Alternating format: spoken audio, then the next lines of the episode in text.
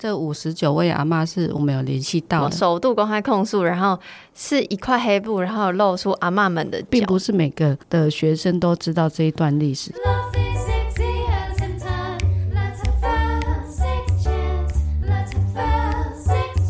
欢迎来到 Section 谈性说爱，我是杨。今天呢，对谈的来宾是妇女救援基金会的执行长杜执行长，来，请跟大家打声招呼。吕杨好，各位听众大家好，我是妇女救援基金会执行长杜英秋。呃，其实看标题就知道今天是想要讨论慰安妇的议题，因为八月十四号是国际慰安妇日。先聊一下慰安妇是什么。我小时候是听过慰安妇这几个词，然后在历史课本上可能有稍微简单看过，但会觉得就是它就是一个历史课本里面的字，然后跟我有点没有关系。想说现在的听众可能在比我更年轻一代，可能不知道什么是慰安妇，不晓得执行长可不可以稍微简单跟我们讲一下这个慰安妇制度之曾经是怎么样子运行的？好，我先补充一下哈，那其实现在的国中、高中的课本，历史课本，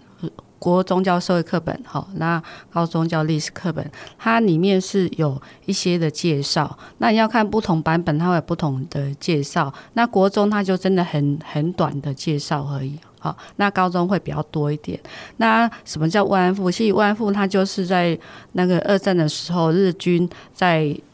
做所谓的随军慰安妇，就是提供给日军性服务的的一个制度，它本身是一个制度。哎，那在这样的制度下，其实它包含它人员，还有它怎么运作，它怎么去进行，其实它都有一个规定。这样子，哎，那最早的时候，日军的那个慰安妇的制度，它是针对他们本土。然后我之前有看了一些历史，知道是他们针对成年。人成年的女性，哈，然后他们因为比较早一群是她原本在日本本土就做性服务，就性服务或性工作者的妇女，哎，可是他是规定是一定要成年人，哎，来征招或是或是可能招募他们做慰安妇的工作，所以在里面有所谓的招募，招募就是有些是意愿的，哈，那。可能大家知道，在二战的时候，日军他们有一个叫做大军国、大日本政府，或者是军国主义，所以他们透过一些所谓的标语啊，或是一些方式激发他们的爱爱国的情操，所以会有一些所谓的有志愿者去加入这样子的所谓的，就是为日军为天皇服务的那个的慰安妇。哎，有所以有一些女性是这样子加入的哈。那可是到了可能到日军之后，那后来因为二战开始的时候，很多的日军到哪里都会产生一些强暴。哎，那强暴还有强暴还有一些可能那个就是那个虐待妇女这些事情哈。那因为这样子的强暴的事件，所以导致他们有一些的所谓性病。那性病的产生，因为那年代其实是很难治的，所以导致他他们的战力减损很多。所以后来他们就发现，哎，这与其这样子，就是那个很多日军随便抓女性，当地的女性来做一些发泄，不如把那个他们原本的慰安妇制度带进去。哎，所以。到了后来是只要有日军那个军营的地方，一定会有官府的的驻扎。那慰安妇的的来源，我我刚跟各位讲是日本本土是这样子嘛，哈。可是他到了可能殖民地或到了那个所谓的占领地的时候，因为不会有人会想要做那个那个慰安妇的工作，哈、嗯嗯嗯。那以台湾而言，会。会做的部分其实极少数，那为什么是极少数？因为当时台湾有所谓的那个公仓跟私仓，嗯，哎，那公仓其实都年纪比较大的，嗯、那相对公仓他们的卫生检查、健康其实是比较好的，哎，可是私仓的部分都蛮多的一些状况的，所以一般而言，他为了保存他们的日军不会有一些疾病的感染，他们会希望是其实是比较是公娼去。哎，可是公仓人数有限，嗯，哎，所以当时他们在有一个通报里面写是说，他们而且是密密件密件的公的那个公文感的东西，对对，就是、哦、呃，那叫什么报啊？就是呃，密报，我不知道，哎，就用传真的啦，哎哎，那我们有刚好拿到这个文件哈，嗯、然后就是它上面写是说，哎，他们要征召这些，而且是用密件的方式，就秘密进行这样。嗯嗯、那有包含艺妓、娼妓，好，或一些所谓那个风化场所的，哎，那嗯，艺妓其实不代表他一定就是做性、嗯、性工作、性服务的，哎、嗯，所以当时在台湾在征求所谓的慰安妇，其实人数是相当低的。相当不够的哈，那在韩国之类，其实很多因为也是没有人要当，所以他的话也是用抓人，好、嗯、或者是各种方式拐骗的方式来进行。在日本那边要出来的话，比如日本到台湾来的话，大部分都是成年人，嗯，因为出国要成年人的一些同意，对，所以他们有一个特色，万富有一个特特色是，他会把 A 送到 B 地。A 地送到 B 地，譬如台湾的慰安妇都送去哪里？其实送到东南亚，嗯，好，到各地，他不会在台湾本土，嗯、所以台台湾的平地是看不到台湾人的慰安妇，你看到是谁？邻近国家的。的，哦，所以就是因为台湾当时也是日本殖民地嘛，所以就是殖民地在互送来送去，或占领地送来送去。对对对，所以台湾的慰安妇都是韩国人。这件事情是为了要避免，就是比如说，因为我有看到一些文献说，除了担心性病就是减低军力之外，还有担心什么探探刺探军情，对，这也是其中一个元素要送来送去的原因。嗯，是不是刺探军情？我们我们不知道啦，还、嗯、就是可能他们就会把台湾，就世界各国不会在他们本本地去比较少了哈。嗯、那另外一部分是我们的湾台湾本土。的部分平地的阿妈们以外，还有一个是山地的，嗯、就所谓原原住民的。哎，那原住民阿妈其实大那时候在日军的呃日本政府统治下的话，是警是警察主义，哎，警察是最大的，而且他要求皇民化的情况之下，他要求所有都要接受那个国小的的教育，有点像。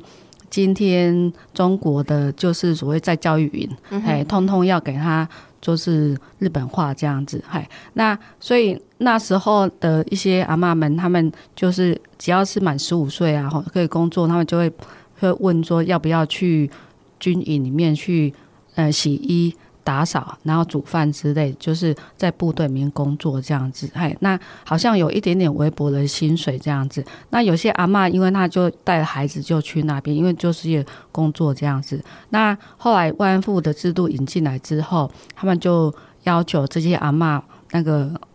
晚上不用回家，就是晚上要工作。嗯哼。嘿，那晚上要工作的部分就是要求他们，就是有些就直接带到。我印象非常深刻，就是。带到山洞里面，然后一个一个进去，然后直接在里面是被强暴。嗯，哎，所以他们就是过，就是那个我们原住民的阿嬷是过这种生活。嗯，对。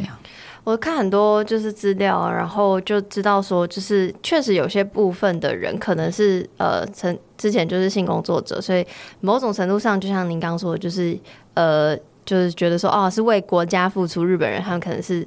有意愿做这件事情，但蛮多，特别是台籍的慰安妇，可能就是觉得说，哎、是去打扫或照顾军人或干嘛干嘛，他就是一份工作这样，然后不知道会有更多就是说明上以外的事情，然后再来是就是刚刚有提到怕性病这件事情啊，那我有看到资料写说，就是他们好像确实真的还是怕性病，就是就算你送到其他的地方，然后好像是要他们生活除了就你一般还是要什么的。打扫、煮饭干嘛？然后还要做慰安妇工作，然后还要一直被送到医院去检查，或是有人来检查，我不知道。然后呃，如果真的有有疾病的状况，好像薪水还要被扣，就是你要自己付自己的医药费。然后我有看到部分资料，但我不确定是就是那个属实还不属实。但是我看到部分当时的医生也是一个有权威的人，所以他可能就是检查的时候，就是也是性侵害了这个慰安妇，就是。这这类的事件，好像是我在目前看到资料说，慰安妇的生活其实是非常。对我，我先说明一下哈，我们刚刚讲，我们台湾有原住民阿嬷跟、嗯、跟平地的阿嬷的部分哈。嗯、原住民阿嬷当时我们提出来，她也是属于慰安妇的一部分的时候，其实有些争议啊，因为其实他根本就是性暴力，是叫去做性性暴力，所以他完全不知道，就他白天是正常工作，就打扫，晚上去的时候是是被强暴的哈。那当时有些争议，可是一样是性奴隶是没有错。那那台湾本土的或其他国家来的的阿嬷的部分哈，他们呃他们会呃。就是会去所谓有些人会认为说，哎，这些都是做风月，都在风月场所工作，那是不是自愿？很多是自自愿，所以早期叫做招募这样子。那我会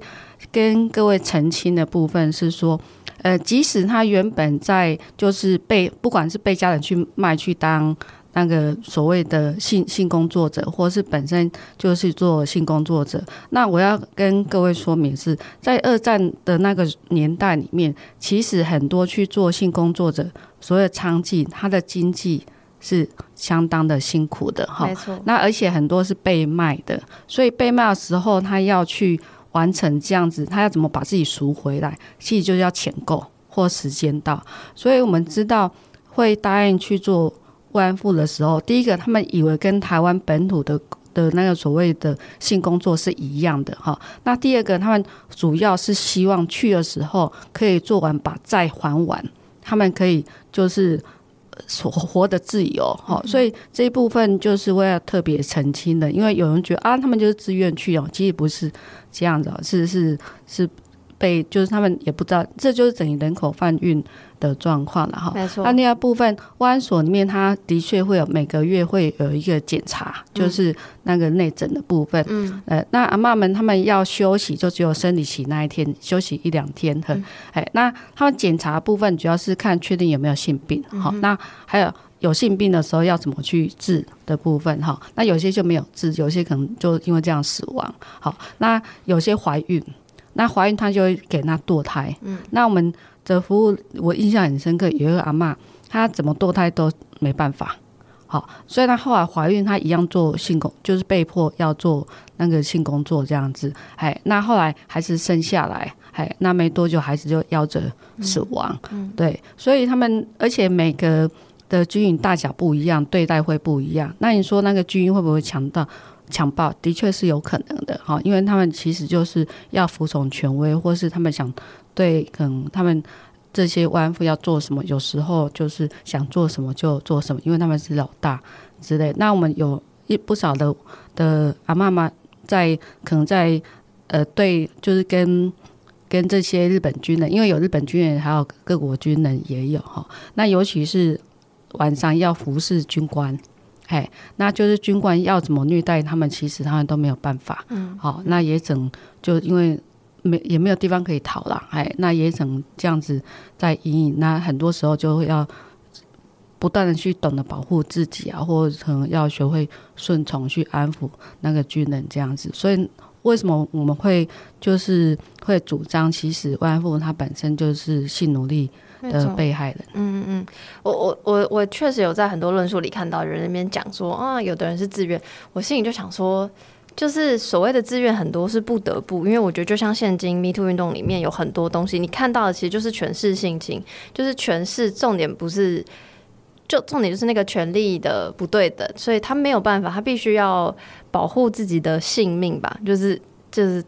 这样状况下，他只能顺从，然后或者是他觉得为了家里，为了生计干嘛干嘛，好像可以勉强自己做这件事情，可是他那个想象中的勉强，搞不好到。呃，真实的那个慰安所里面，就情况比他想象的更糟。我觉得就是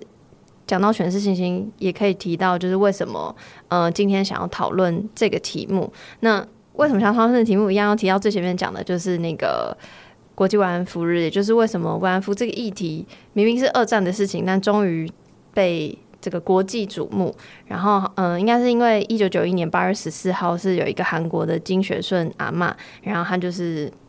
应该是具名登报说，哎，有这件事情。然后很好奇，就是韩国的这个阿嬷的控诉是如何影响台湾？哎，也决定要开始做这件事。嗯，应该是说阿嬷，呃，韩国阿嬷出来跟大家就是公告有这件事情之之后，呃，我们台湾就收到那个日本的议员。好，然后就有他在他们的好像类似国会的图书馆有找到三封那个电报，就刚刚跟各位讲，就是那个密件的电报，哦，哎，然后是跟台湾有关，所以通知台湾，对对，那这时候那时候台湾都不知道台湾原来有慰安妇，有本土的慰安妇。哎，因为我刚刚跟各位讲，一个是在山上是不可能讲的，那一个是在都送到别别国家去，所以也不敢让人家知道，所以那时候才知道有台湾原来原来是有那个受害人这样，然后刚好就是妇援会刚好接到这一部分哈，那我们就我们当时的董事长就到了那个日本去跟议员做一些确认跟讨论，然后确实发现确实台湾是有的。好，那回来之后，我们就开始有做一个就是公告，就是我们开始要着手做那个慰安妇的认证调查。哎，那到了八月的时候，大概我们二月就开始了哈。那八月的时候，我们就请了四位阿嬷，好，原本四位，后来三位阿嬷出来而已哈。那就出来跟大家讲说，哎，台湾是有慰安妇这制度，那希望有因为这样子被迫做慰安妇。的被害人幸存者，他们可以出来，可以跟我们联系。所以那时候我们也设一个专线，哎，那开始做那个阿嬷们的一些服务跟相关的一些调查，哎，还有期待会想问阿嬷他们期待什么，那需要做什么，哎，那就会开始进行一连串的一些服务跟倡议。您刚刚说就是本来四位后来变三位，那个是是一九九二年的那个首度公开控诉的记者会，对对对，就是有遮一块黑布的那个，对对对。哦，因为我对那个照片印象非常深刻，因为当然后续的记录影片或是短片或任何新闻片段，阿嬷们都是露脸的，但那张照片就是一个什么什么首度公开控诉，然后是一块黑布，然后露出阿嬷，然后我就觉得，就是那个那张照片让我很震撼，是。就是二战时期的事情，到一九九二已经过了，其实也没过多久了，是一九四五到一九九二这样子，一一一九四一九三八三九，就是它是一九四二才结束。OK，对，所以这样子五十五十年不到，哎，但是五十年就是说说短不短，说长不长，对我来说是长的。那你要想在这么长的情况，在已经过了这么几十年的情况下。阿妈们还是觉得我不想要让社会当中知道说我的脸长什么样子，因为就是那个那个情绪是我知道我没有错，可是某种程度上我是丢脸的这件事情，然后是几十年都还是这样，然后那张照片就让我觉得哇，很很感慨嘛。然后刚刚我说到这个记者会有说，请大家就是如果有。如果你曾经是慰安妇，或你的家人是慰安妇，跟你们说，所以后来是有查到台湾有几位呃台前台籍的慰安妇跟后续的联系、嗯。我们大概是当时是推论大概两千位啦，哈，台籍的慰安妇。那后来我们有查证到是五十九位，哎，那这五十九位阿嬷是我们有联系到的。原本大概有六十多位啊，那后来发现有几位不是，哎，因为要查证，哎好。查证包含他的级别各方面，还有当时的一些状况，其实都有做比较全面的调查，包含他的家庭背景之类。这些资料现在都在我们阿嬷家馆藏有一些展示，我们是做统计的方的形形式来呈现哈。那后来五十九位，那五十九位就是我们会做那个个别的服务，还有我们有办呃办一个从一九九年。九六年在开始办的身心工作坊，对，然后就是会依据他们，然后连他家人的部分，如果有需要，也可以协助这样子。所以我们在当时的投入，包含社工、专业人员，还有心理师，好，还有当时我们的那个董事也蛮多专业人员来一起来投入，来陪伴这一群阿嬷，哎，来就经历这样，还有包含他们有希望能够。呃，通过司法来还他正义，所以也有到日本去对对日诉讼这样子哈。那也有到各国去做我们所谓证言，好来分享他们的经历，我觉得是相当的不简单哈。哎、嗯，那我要补充一下，就是当时的记者会为什么说四位会变成三位哈？因为那时候我来看的时候，其实哎发现哎好像有四四四个人的脚相片啊，后来那怎么会只有变三位那个阿嬷的脚？好，那后来。呃，我去问去查资料，才发现是说，有位阿嬷因为压力太大，她后来就不不同意。嗯，哎，就是要离开了。嗯、那这原本就意愿的问题，那她不愿意，其实都是 OK 的。Okay, 嗯、他当时阿嬷也都用化名的方式，其实她不只是觉得自己是丢脸，很大的担忧是，当那那年代其实对慰安妇是一个污名化。好，因为它代表是一个第一期节探假，知道不？或是你可能那个爱慕虚荣，好，你所以你才会做这件事情，这样子。他更担心的部分是外界是怎么看待他，然后怎么去看待家人。好，那家人会不会因为这样子被排挤、被歧视？所以很多时候就是，呃，阿嬷不是只有担心自己，她也担心家人，甚至她出来的时候，家人支不支持？好，我们曾经有阿嬷，就怎样家人都不支持，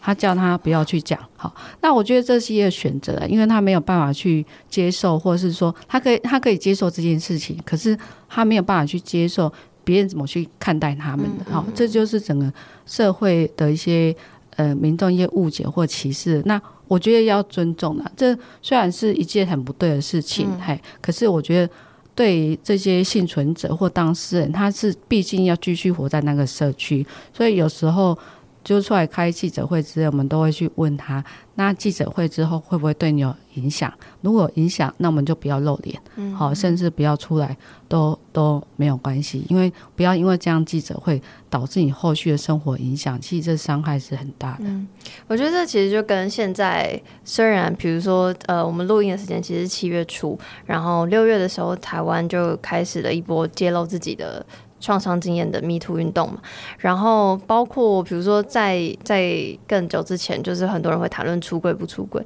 其实我觉得，就是 Me Too 运动或者出柜不出柜，都不是一个。哦，我知道这是对社会风气好，所以你一定要跟我们一起出来。不是，不是，就是就像就像刚刚执行长说，其实我们也我们就不是当事人，我们也不是当事人的家属，我们不知道这个露面或说出来会对他生活造成多大的影响。我们确实可能可以，比如说呃，妇援会有提供非常多的呃专业的协助或陪伴或工作坊，但这些东西就是并不等于可以完全抵消他那个心理的创伤或接受。道的攻击或责难，所以我觉得就是这个是呃非常合情合理的。那嗯，刚刚有提到有有做很多的服务工作，包括比如说工作坊嘛，然后呃访谈嘛，做一些呃历史的重重塑嘛，然后建构，就是留下那些很重要的资料。然后呃，我还看到一个很有趣，是拍婚纱。这个是那什么 idea？这是在整个身心工作坊有一个叫圆梦计划。嗯哼嗯哼。那为什么叫圆梦计划？如果各位知道，其实很多的性暴力的被害人，好，比如很他很多在暴力侵害的那当下，其实他的人生就不一样的。哎，那要怎么说？就是由彩色转成黑白。哎，那尤其慰安妇的阿嬷，因为他们就是被抓去，或者是被骗去。被强迫去当慰安妇之后，他的未来梦想都没有了。那即使他在回来台湾的时候，他觉得他的身体脏了，他的未来没有，那又担心别人在看他。那有些嗯也失去了教育的一些机会哈，所以他们觉得他们未来梦想通通转成黑白，都没有彩色了。所以我们在最后面的时候，就到尾端的时候，会问阿嬷说：“哎，你今生的期待跟？”梦想会是什么？好，那根据他们的期待跟梦想，然后就是帮他办了一系列的圆梦计划。好，譬如说满妹阿妈，她可能就我记得有一个阿妈是想要当邮差。哦，那可爱。对，然后那个我觉得那很感动哦。那个当地的那个警察就是邮邮邮局哈，还特别协助他哈。那有一个阿嬷是呃想当自工警察，交通警察。哎，指挥的部分哈，然后他就满满妹阿妈，然后当邮差好像是沈中阿妈，嗯，对，那秀妹阿妈是当那个空姐，哇，好，棒，然后华航那时候还特别来协助做这个圆梦计划，哦，然后他穿那个空姐的服装哈，然后来服务大家，这样子就是让他圆一个梦梦想这样子，然后呃。莲花阿妈希望当歌手，嗯，所以好像还帮他录了三首歌。那里面有一首歌我们在阿妈家有放，其实每次你听到就觉得很感动。对，真的，我现在听到也觉得很感动。然后刚才有提到一个，就是阿妈家，也就是有有点像是我跟慰安妇议题最最最最早的连接吧。其实就像我刚刚说的，早期我在课本上读到的时候，觉得就是一个跟我对不起，跟我有点没关系的议题。然后我有点忘记为什么，只就是我有注意到旧馆阿妈家的开幕的消息，然后可能是因为我也。也很喜欢迪化街的氛围吧，我不 知道哎、欸。但当时旧馆是在迪化街，所以那时候其实我蛮早就有去。然后我记得我当时去的时候，我就很震撼。第一个是这个馆好大，然后设计也非常好，然后也就是很就是很震撼的感觉。那个震撼是又觉得有一点点。毕竟慰安妇的议题是相对沉重的，会让你窒息。可是又可以在那个馆藏中看到阿嬷的独特性，所以又会觉得哎、欸，又有点温暖。所以就是那个很很多很复杂的情绪。然后虽然我还没有去到新馆参观，但是我看了一些片段，好像有蛮多把就是旧馆的什么装置嘛，就是直接搬到新馆，就像那个这样。用嘴巴讲，大家会不会听得懂？就是有一个灯管，然后灯管就是会有阿妈的名字，就是就是反正就是反正 就很多互动装置的。然后然后呃，阿妈家的开放是所有民众都可以去，对不对？对对。然后要付三十块。我们旧馆之前是在那个迪化街那边哈，那其实它就是一个百年建筑啊。那大家知道百年建筑其实有一部分是。租金也是昂贵的，好、嗯哦，我们那时候一个月要十六万，不吃不喝哦，不不含别的，就光是房租是十六万，好、哦，而且那个政府也没有补助这一部分，哎，然后一百多平的的房子，其实要设计真的是还蛮辛苦，那又有无障碍的空间这样子，那那时候嗯、呃，就是比较是主题式的，就是可能就呃，在大家就觉得很震撼，那可是一个主题式的。的一些状状况哈，那新馆这边那时候是主要是租约到期，哎，那所以我们就刚好关掉旧馆，然后搬到比较可以负担得起的的新馆。现在这边哈，那这一次的新馆虽然是很就是看起来很小哈，可是宽度跟深度是够的，嗯，因为我们用一个我们是用阿嬷的本身的主体性，然后去。诉说这一系列的故事，所以它本身是有故事线的，哎，所以在旧馆你看不到阿妈她的，呃，在当慰安妇之前，被迫的去当慰安妇之前，他们的家庭背景、嗯、教育背景，嗯，好，还有他的。一些就业的状况，之前可能在那边看不是很清楚，这样，那我们就把我们的的研究统计把它放在这里，让大家知道说，哎，阿嬷当时年少的阿嬷是怎样的，他们的背景，他们一些状况是怎样，甚至我们有申请到养女证，嗯，好，就出养证的的证明的部分，好，来告诉大家，其实他们就是有蛮多人是被出养的，因为身为养女就要去负责那个养家状那个。赚钱哈，所以就是他们处境会这样。那第第二个部分，我们大概是有分为五个区嘛哈。那一个常设展，那一个特展。那特展会跟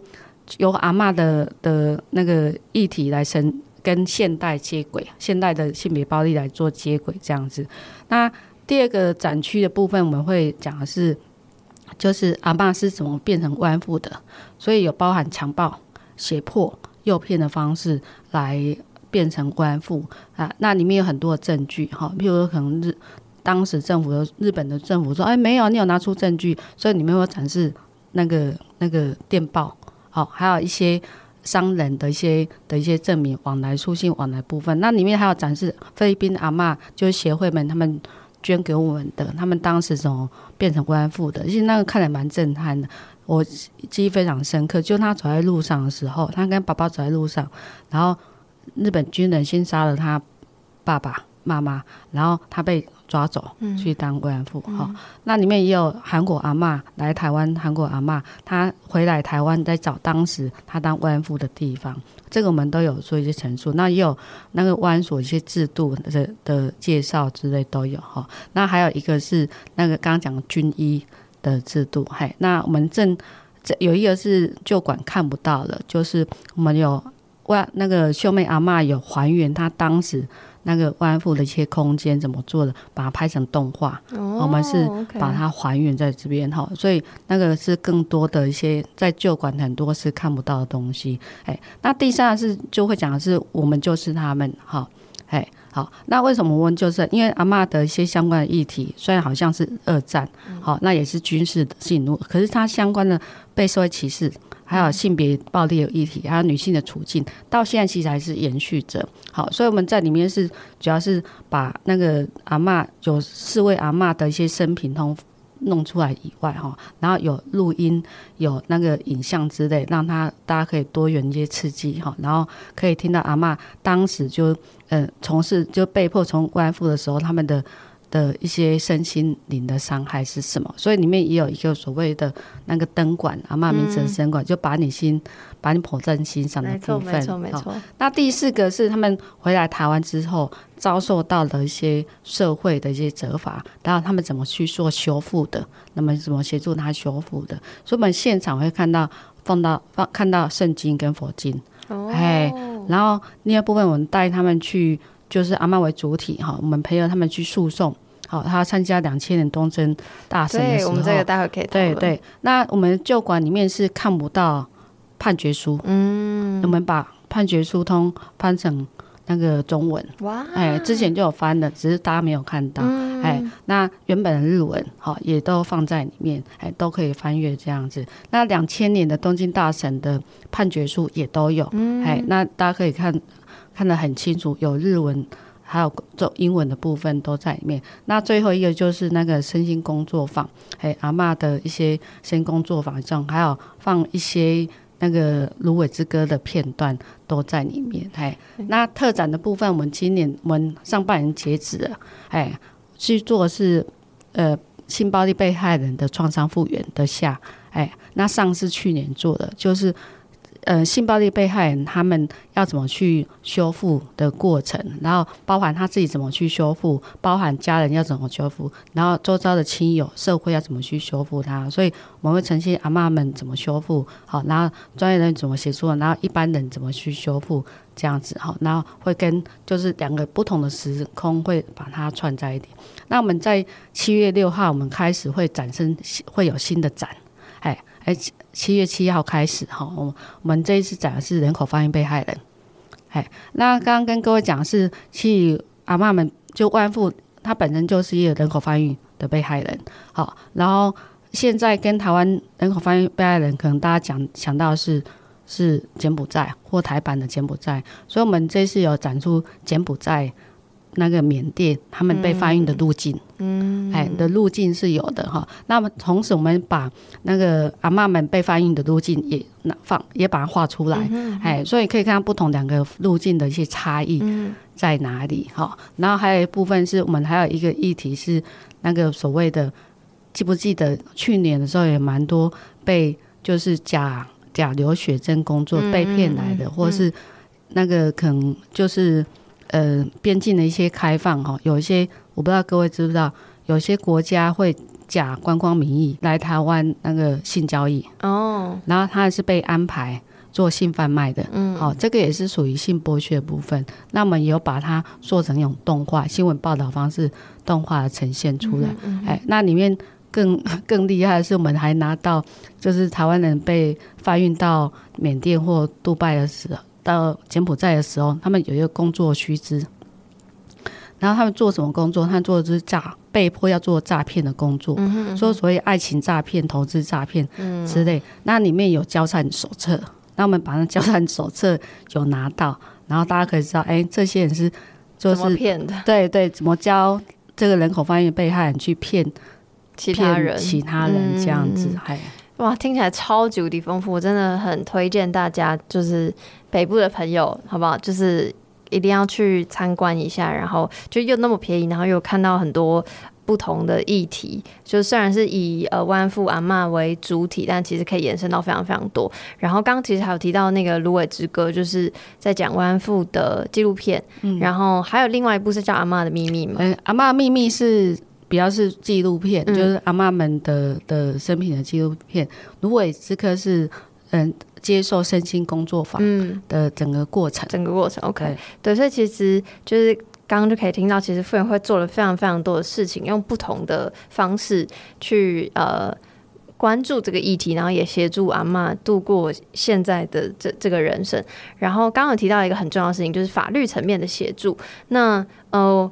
先讲这个两千年的东京大审判，然后我查到的是，就是一群就是各国集体起来，然后。起诉了日本昭和天皇，然后还有很多当时的很多人，然后就说要日本政府道歉啊、赔偿啊，然后就是这这个事件是是很大，因为他们就因为很多不同国家的人，然后有什么举办模拟法庭，然后嗯、有超过三十个国家参与，大概有一千人出席，台湾代表团大概有六十个人之类的，然后这个大家可以去搜寻叫女性国际战犯法庭这样，然后。这个东西呢，就是我看到说，哇，它非常非常有意义，但是它好像某种程度上对于日本政府是没有实际效力。就日本政府，你就说日本这个 昭和天皇有罪，然后就有点不了了之。但我很好奇当时呃的那个状况，大家的氛围跟这件事情，就算没有办法对日本政府有实际的效力，但这个东京大审判对阿妈们的意义是什么？嗯，应该是说对阿妈们的意义。台湾那时候有带好像九位还是十二位阿妈去哈，那刚刚说有六十一个人去嘛哈。嗯、那除了阿嬷本身以外，还有我们有组一个律师团，嗯，哎，那律师团的情况之下，就是会带阿嬷到法庭上去做证言，扮演一些。那因为它是一个虚拟法庭，哎，那对于阿嬷，她可以在公开一千多人，或者是整个国际上去诉说她当时遭受一些。的待遇或一些整个过程跟经历的话，为的是什么？各位知道吗？因为那时候讲到那个慰安妇的时候，日本当时的日本政府一直说这个是民间所为。跟政府跟军人是没有关的。大家可以再去查一个东西，叫做河野谈话。然后河野谈话是当时的那个官房长官说的话，他某种程度上承认了有这件事情，但他的说法好像是说，哦，就是承办慰安妇制度的业者。就是可能偷拐抢骗，反正政府就某种程度上好像有说道歉的感觉，但也好像又说又是业者，所以他那个讲话很不清楚。当然，和野谈话后续有一连串关于政治历史的那个讨论，这边就暂不叙述，大家可以再去查。对，好，继续。所以他们要跟是，譬如说那时候受受害的国家长达到八国，哈，那这些八国的受害的阿嬷们要 出来发声，其实就让大家说，哎，不是你讲的是一个。军一个商人所为哈，而且当时在战争的时代，基本上通通是被管控的。嗯，你军方跟政府没有同意，没有去推动，是不会有的。所以叫做慰安妇制度。嗯，它制度就是一个国家设置的制度。对，那你在一直在讲说，那那是管那个那个商人所为，其实是推卸责任。哎，那那那样子的大场面，其实到整个世界各国都会知道这件事情。我觉得这对于阿嬷而言，他觉得说，对我很多人都看到了哈，那会告诉大家，其实这个不是我的错，好，那透过这一部分让大家了解，然后告诉也告诉台湾整个社会是说，其实这就是一个性性虐待，一个性奴隶哈，那不，你不要再把这个罪归在那个个人身上，这样子，哎呀。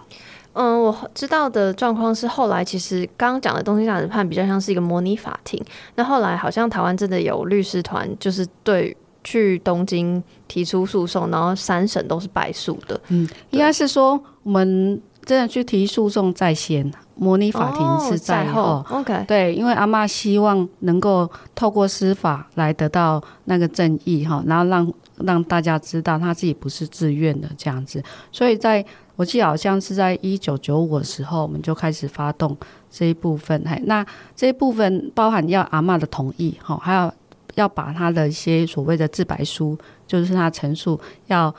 翻成日文，哈。所以当时很感动的是，日本有一一批的义务律师，嘿，跟台湾的律师来一起讨论。那刚好妇女救援基金会有很多的董事是。那个律师，而且是有一些是留日，还有或国际的，哎，所以就一起讨论双双边的律师一起讨论怎么去诉讼，因为到然后就到了日本的东京地院去进行诉讼，因为还是要日本的职业律师才可以去诉讼这样子。那第一次诉讼的时候输的时候，哈，那已到到高等法院、到最高法院都有发出那个抗议，还有一些就是呃，好像我记得还有游行呐，嗨，那我记印象很深刻，我们有同事，我们董事当时有参加的董事告诉我说，阿嬷觉得很伤心，因为他们尤其第一审的时候，他们进去五五分钟，那就出来了。那他很伤心的是，当时我们讲的是当时哈，当时的那个地院的法官其实完全没有同理，态度是冰冷的，嗯，感觉不到一些诚意。然后后来他跟我说，其实阿妈是希望是日本法律，你即使输了，可是最起码你的法官的是态度同是比较温暖，可以同理的。可是完全都没有感受到这样子的温暖同理的部分，所以他们就觉得很很难过。很伤心，这样子，嗨，所以那整个败诉的理由就是通，就是通是一样哦。后来三审定谳，就就没有再继续，哎，那即使没有继续，我们还 还是会希望日本还是政府啦，哈，日本政府还是要道歉，好，那可以做赔偿，怎样的赔偿？我不知道各位记不记得，在去年他前五年的时候，其实日本有赔偿那个。呃，热身疗疗养院，当时二战的时候有一些就殖民时代不当的对待，好，包含他的病人跟家属是有，他们是有做一个类似呃，好像国会的相关的一些计划之类，拿来做赔偿给各当时在殖民的各国的被害人跟家属这样子，好，所以。这是可以的，不是不行的。哎，那如果可可以的话，我觉得未来日本政府，我觉得要去思考，好，这个是不是可行性？哎，那真的很多被害人跟家属就是欠一个道歉，好，那赔偿只是一个意义性，哎，那可是对他们而言，其实是宣示的议题大于意义啊。绝对，我觉得就是这个。就是一个不抱期待的期待的那个赔偿，重点是那个道歉。我听出很多困难，比如说这就是一个国际的事件，再加上它就是一个战争时期的事件，然后是它牵扯到非常多关于外交、关于历历史，然后很多政治角力，甚至因为台湾的地位确实有一些复杂，就是反正就是什么亲亲日，然后又或仇日，反正总之就是看很多文献资料就可以感受到那个。那个的困难度的存在，然后我我也在想说，可对不起，我可能没有跟到那个乐生疗养院的消息，但我就是会很有点难过吧。就是我觉得每次扯到性相关的事件，好像都就是会被摆在最可这个可能是我自己后设，我就觉得好像跟性相关，好像就会有人质疑说什么意愿问题啊，或是干嘛干嘛，就是反而比较没有那么。没有那么直接的觉得说，哦，他就是很可怜，他就是受害者。但是比如说乐生两个月啊，这样子我可能会被会不会被骂？我要不要把这段剪掉呢？但总之我就是会觉得很心痛啦，就是就是当然很希望呃阿嬷们跟阿嬷们的家属可以得到好，不要说得到好的对待，就已经发生了，就是得到正义这样子。那就是其实。其实，在录音的当下，我就已经知道前阵子的消息，就是最后一位台籍的慰安妇阿嬷已经过世了。然后我在想说，那阿嬷过世了之后，就是妇援会这边要怎么持续进行跟关注？比如说，会持续探访阿嬷们的家人吗？还是怎么样？后续？嗯，呃，我们主要是会希望台湾的所有历史要应该记载这段历史啊。那接下来除了一样的纪念馆。的维运以外，哈，我们会一样是在办跟阿曼相关议题的一些展示都会有哈，会跟现代结合部分哈。那另外部分，接下来我们会一直除了要求就是一样要求日本政府道歉赔偿以外，哈，譬如我刚刚讲是去他们的赔偿的，就是对家属而言，他是也找到一个很大的一个正义跟。类似一个真相，或是一个承认你们做错了这件事情。好，那我先跟各位讲，其实对认错道歉，这对很多的被害人是很很具有重要的意义。好，哎，所以很透过一些的方式，我们不只是台湾呐。刚刚您在说，其实台湾的处境怎样？世界各国都希望受害国国家都希望有这样的的日本。的政府希望有这样的作为，这样子哈，不是只有比较特殊的台湾的的就特殊处境的台湾才会这样期待这样子。好，那目前我们我不知道您去年有没有关注这个议题哈？其实如果你去书局去看所谓的台湾的历史书籍，嗯哼，好，一些教授们写的或其他人写的，其实很少有慰安妇历史这一段。您觉得是刻意避开吗？我不知道，或是您你就是您说的说认为这是一些性好像不值得提，有可能。就是我刚刚对不起，我想要补充，就是刚刚我说的意思就是，比如说如果是生病生病的人，那可能就是很明确就觉得啊，他们就是很可怜，他就生病，没有人愿意。可是从事性服务或性工作或性陪伴，听起来好像是。身体是你自己的，所以某种程度上你是要有主动，所以他那个界定你的受害程度或怎么样的，就是会很很很难，就是呃非黑就是很难非黑即白的说哦，你就是受害者，你就是被迫的。然后，但我觉得就是每次在讲这件事情的时候，会很容易忽略就是权势这件事情，特别是在战时，就是大家去查战时性暴力，就是。讲难听一点，我觉得只要有战争，即便是现在，就一定会有性暴力的产生。然后那个性暴力的程度或干嘛细节，就是各种国家或者状况都不一样。但我是觉得，就是因为战争某种程度上就是用权对权。那权对权的情况下，在一般他的日军人的日常生活中，他也是一个权利。然后他下面的人一定有比他更更小的权利，就是。Anyway，我现在有点偏激动，所以讲话有点不清楚。但我我刚刚想要讲的是这样，但不好意思，继续补充。好，没关系。就是呃，我自己，就是我一大概一百零九年来妇援会嘛，哈，那开始在推动这个议题的时候，我觉得只有台湾的教科书有是不够的。好，那一零八课纲之后，把慰安妇的历史其实是直接。真的在出现“慰安妇”三个字，是放在那个高三的加深加广哦，啊，而且是比较文组的课程这样子。好，下学期，哎，那您刚刚讲的部分要怎么去解决这一部分？其实你就要证明慰安妇对许给他军事性奴隶。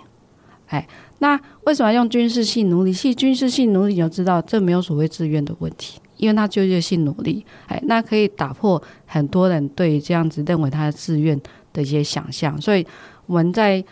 前年的时候有提出，希望证明是跟国际同步，希望能够变成军事性努力这样子。哎、嗯，那去年的时候，其实我一直在观察台湾的历史书籍，真的是很少哈。那为什么很少？如果你的书籍是要写给未来考试用的一些教科书，你课纲里面没有，就不会有。嗯。好，这是一个事实哈。那有人说啊，没有不会影响，其实是会有影响的，因为你写的深度或浅度其实有影响。那你怎么呈现这个议题，也是有成影响的哈。然后另外部分在描述日战、二战的时候哈，这一段的历史书籍里面是包含女性的一些呃专有些历史专门讲女性的这一块，只有伟大的女性艺人，好，就是我艺术家、音乐家，或者是一些这样，我这个真的是很很重要的一部分。可是对于这些所谓的就是被迫的女性哈，就是遭受一些伤害的女性是没有被报道、被陈述的哈。那我觉得要去思考，这为什么这些作者为什么会没有想到这个？有可能他不知道这个议题，有可能他觉得这不需要啊，或是他觉得啊这。好像写出来会有一些争议，我觉得是这就看看个人啦。所以我们在去年的时候就有做一个民调，好问所有民众，对他们觉得这一段历史要不要记录在国史馆？国史馆也没有。好，可是你知道有很多是有人的二二八的纪念历史都很写很清楚。好，还有恐怖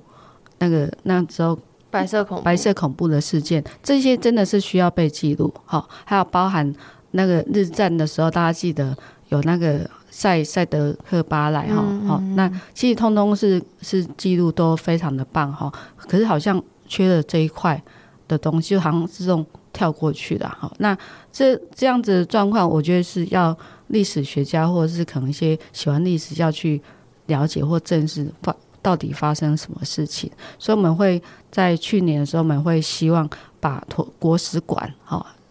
国史馆隶属在总统府，你知道吗？好，希望能够正视这个，然后把它记录进去。我们把这件事记录进去，不代表是仇恨日本。我觉得这是一个历史，哈，嗯，好，譬如说德国纳粹时代，那你要把它记录进，代表是说，哎，对啊，我们在仇恨。那个德国嘛，其实不一样。不是哦，如如果你这样子思考，我觉得是太窄化了哈，真的很可惜。因为这次的是的确是一个对于女性很严重的历史的伤害的的一种记忆，应该让大家知道这个真相。尤其争议那么多的时候，更要国家大带底。带起头来来公布这真相，这是相当重要的一件事情哈。虽然是在殖民的时候，哎，那第二个是我们希望在教科书里面、教纲里面要把慰安妇类似军事性奴隶，把它放在国中跟高一、高二、高一、高二，你不要再放在加深加广。大家知道，其实加深加广是下学期。而且是文组的，那它是一个建议的项目，不一定会做的项目，哎，所以有时候他没有做，其实是无所谓。所以并不是每个的学生都知道这一段历史。有时候我们问大学生啊，有吗？有这一段吗？我怎么都没有读过？读理科更是不会有读到这一段历史哈。那我觉得这就是太可惜了。那第三是一直要呼吁，就是呃，写历史书籍的那个学者。好，或者是很有兴趣的历史学也的一些专家之类，是不是可以请你把这个段历史能够记载进去？这是属于，尤其写台湾史的，这是属于台湾史的一部分，真的是需要能够把这段历史记录进去哈，因为不要遗忘这一段。我觉得刚。这整段就是可以可以呃讨论到到底那个意义，就是谈论慰安妇或者呃军事性奴隶的意义到底是什么，就是。也许家属或是阿妈本身可能是想要一个道歉，想要一个正义，但我觉得整整体就有点像东京大审判的意义，就是对于社会来说，就是要正视这个历史，所以写进不管是教科书，或是甚至呃让它变成更多可以被谈论的话题，比如说二二八到每一年二月二十八号，大家都会知道或记得，有些人可能还不是很知道，可是至少它是一个嗯。国定假日，所以会被人们放在心中，所以那某种程度上就可以唤起一些哦，这个历史跟我之间有什么连接？所以我觉得就是那个正视历史的意义，就是让大家知道说，OK，我们有能力承认过去的错误，这个错误可能是我指错是指，比如说别人犯的错或干嘛，或者我们有能力承认这个伤口，或是我们在意这个伤口，然后相信它不只是过去，而是呃现在，甚至到未来，然后。这个正式的力量，就是可以撑起一个严肃的空间。我觉得就就像现在的 Me Too 运动嘛，大家分享故事也很多都是十十年前的、啊、几几年前的、那为什么说出来重要？有的时候当事人可能要的不是道歉，他只是想要那个说出来，让自己抚慰当年自己说，说哦，我没有被困在当年那个时候啊，我没有错之类。所以我觉得就是。我我猜想应该会有很多人质疑说，到底慰安妇议题、军事性奴隶议题跟我有什么关系？战争离我那么远，然后我也不是慰安妇的家属，到底有跟我什么有什么关系？然后我觉得就是，嗯、今天会想要做这集，然后为什么想要关注这议题？是我就是在做节目的过程中意识到很多事情看起来跟我很遥远，但其实都是。跟我有所连接的，我觉得其实刚刚我们讲的每一件事情都一样重要。比如说二二八，比如说赛德克巴莱，比如说任何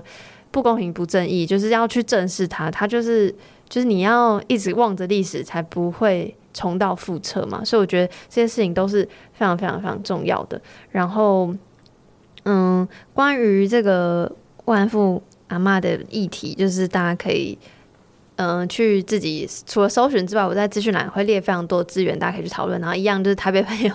可以去阿嬷家参观。然后最后最后想说，执行长有没有任何特别想要说明的或分享的？比如说关于复原会，除了在关注慰安妇议题之外，还有做哪些服务或工作？这样。好，我先打打个广告好了。好，我们大概是呃七月七号就是特展会。会开始嘛？哈，那这一次是人口贩运被害人的展示。那八月八一四就快到了啊，现在七月了哈。嗯、那八一四快到的时候，我们通常会有一系列的一些纪念的活动。那我们今年就很不好意思，我们馆比较小了哈，所以我们在那个今年的时候，我们在从七月的最后一个礼拜到八月十五、八月五号。嗯、呃，到八月十二号，就每个礼拜六的下午会有活动，哎，那你只要三三十元就可以进来参加。那参加我们第一场会邀请到那个律师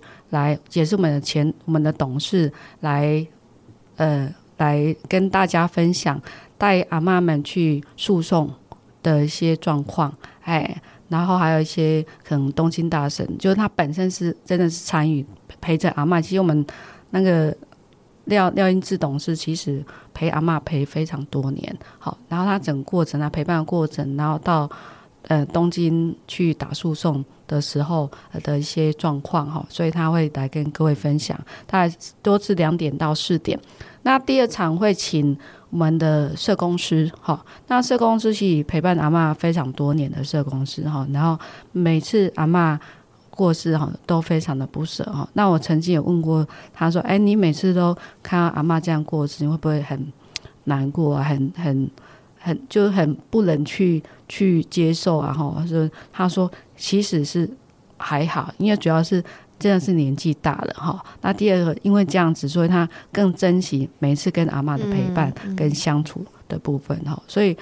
这时候就是我们也会邀请来他来分享他整个陪伴阿嬷过程，尤其在做身心工作坊的一些他看到的部分。其实我们看到蛮多阿嬷很多的韧性，好是那个很有韧性那个韧性，我懂 我懂，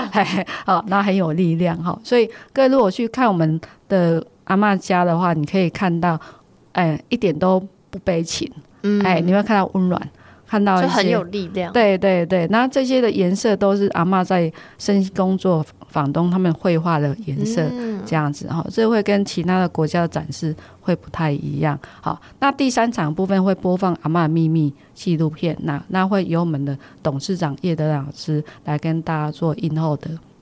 的座谈之类的啊，然后八一四就是会开始有一些活动。那么这次活动我们会在馆内设一个区来悼念所有阿嬷。哎，那记者会完之后，就欢迎各位民众可以去馆内去看。哎，那会有一个就是有一个呃展示，然后各位可以把自己的名字写出来或绑丝带方式来进行哈。那这也是相当有意义的活动，因为很多很就很抱歉，我们阿嬷去世的时候，我们没办法，就是有些阿嬷不希望再被打扰，好、嗯哦，所以我们在最后两位阿嬷去世，我们都没有办法跟大家讲她的一些生平或者是他的一些名字之类，因为他不希望被打扰哈、嗯。那所以我们想说，哎，最后一位阿嬷刚好八一四的时候可以有这样的悼念活动、嗯，那可以让大家来看看他们的生平历史之类的哈、嗯。那傅园会除了做那个慰安妇的服务倡议，外其实傅园会很大部分是在做婚姻暴力、亲密关系暴力的被害人，所以包含同居、未同居，还有约会暴力被害人都有哈。那还有是目睹家庭暴力的孩子、儿少，还有童年目睹家暴的。的成年哈，那尤其童年目睹家暴的成年，目前完全都没有资源，那是只有妇援会有在提供这样的服务，哎，那还好有那个卫福部相关一些补助，我们才比较可以做得起来哈。那还有一个是跟亲密关系有关，也是现在很很夯的议题，没错，哎，就是数位性暴力，哎，那数位性暴力经过傅园会这，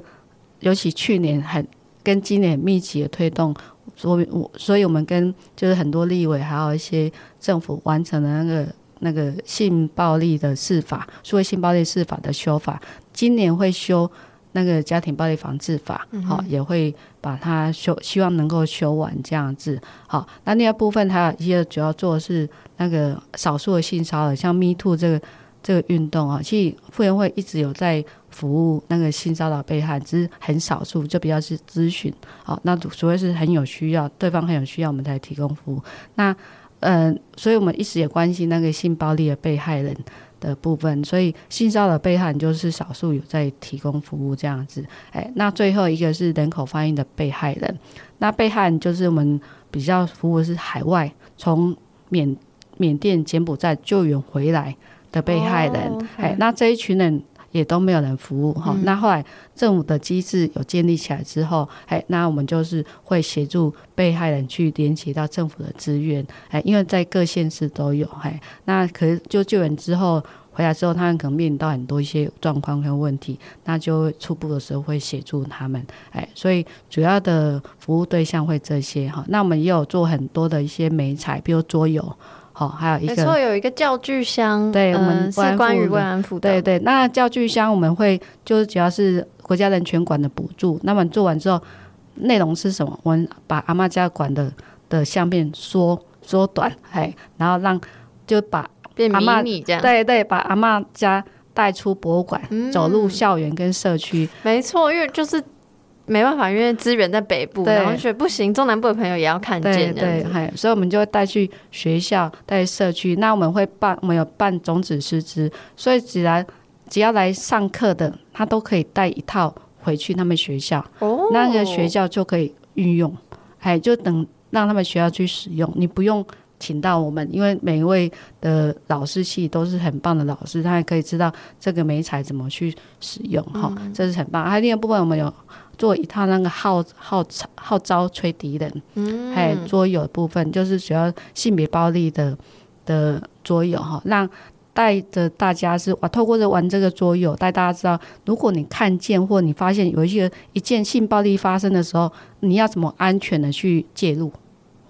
哎，那安全的介入，譬如说可能我们会透过那个图像，譬如说可能他问就是一个性骚扰的事件，哎，如果你是旁观者，你会怎么去协助他？嗯，哎，那很多人会害怕说，那我协助他是不是惹祸上身？嗯，那搞不好被揍啊，干嘛之类的？嗯、那这就是要跟大家讨论，你怎么做友善的路人甲，而不是正义的路人甲，因为正义的路人甲可能会比较比较会有一些。就对方很会报复这样，可是你友善的部分，其实就默默的偷偷做的话，其实就不会造成，比如帮他帮忙打电话啊，就是保护别人之前也记得要保护自己。对对对，哈，就类类似这样概念哈，都有哈。那我们其实，在数位性暴力的这是一个全世界的议题啦。那么今年开始，我们有一些倡议哈，会希望数位性暴力应该是从小就要做起。嘿，尤其我们现在在推的部分，妇援会这边在推的是数位的身体界限。数位身体界限从什么时候开始？从幼儿园，甚至幼儿园更早就要教，而且要从家长做起，因为家长是很好的一个示范。为什么很多孩子很会拍照？嘿，很会就是看到什么都要拍，因为他看到很多大人就这么拍，然后他就放在抖音，放在那个 FB 或者 IG 按，然后他看到按到。赞很多爱心，他就很开心。所以，可是他有时候他不知道，你拍照，尤其人像照或怎样，你是有一些界限的。人家你不可以拍，人家也不可以拍你。这个是要从小开始要教育。如果每个人都有这样的一些教育的话，其实后面就是发生的一些数位性暴力的可能性，就几率也会降低啊。对，我觉得就是特别是数位性暴力这件事情啊，就真的就是因为我有一个很小的侄女，她也是。就是哎，对手机已经很不陌生。他出生就他出生就是口罩跟手机这样子，对，所以就是从小其实关于数位这件事情就很值得呃教育，然后以及其实做这个节目也是，就是关于性的、性别的、情欲的情感教育都是非常非常重要的。所以刚比如说有提到想要把那个高中的慰安妇议题再往前提到国中，我觉得超级无敌 OK。我们绘本到国小，对，我觉得真的这这个议题就是。你当然可以很深的谈，就是就是适龄适龄教育嘛，就你越高年级就可以谈越深，但低年级可以慢慢慢慢接触，就大概提一个东西，就是我相信这个不是我啦，就是教育专家一定有他们的方法，然后我也相信妇援会会提供很多的协助。如果你对诶想要把这个议题带进校园，你是不管是助人工作者还是你是教育相关的领域工作者，应该都可以。那个求助于复原会，当然，如果你是呃受害者，然后不敢跟任何人讲，然后我相信复原会也会有很好的资源或转介这样子。对，除了求助，我们也可以打一一三，哎，一一三他就会到各县市去，然后有些可以在地的提供协助，这样对很多被害人是比较方便。小时候我都会背这个一一三，就有点半开玩笑说家暴家暴这样，但是其实而且小时候都印象觉得家暴就是就是。妈妈就是妇女或小孩被打，但其实一一三是不分性别的。今天讲了非常多，然后嗯，希望可以透过这集，就是让大家觉得说，哎，其实慰安妇议题、军事性奴隶议题，其实现在你看嘛，就是战争这这个这个年代还是有可能会发生，而且其实在很多地区它是一直在发生的，所以然后再加上现在的 Me Too 运动，就是我觉得很多事情都是紧密相连的。然后希望可以有余裕的话，大家可以多多关注。然后再次感谢妇援会执行长，谢谢，谢谢。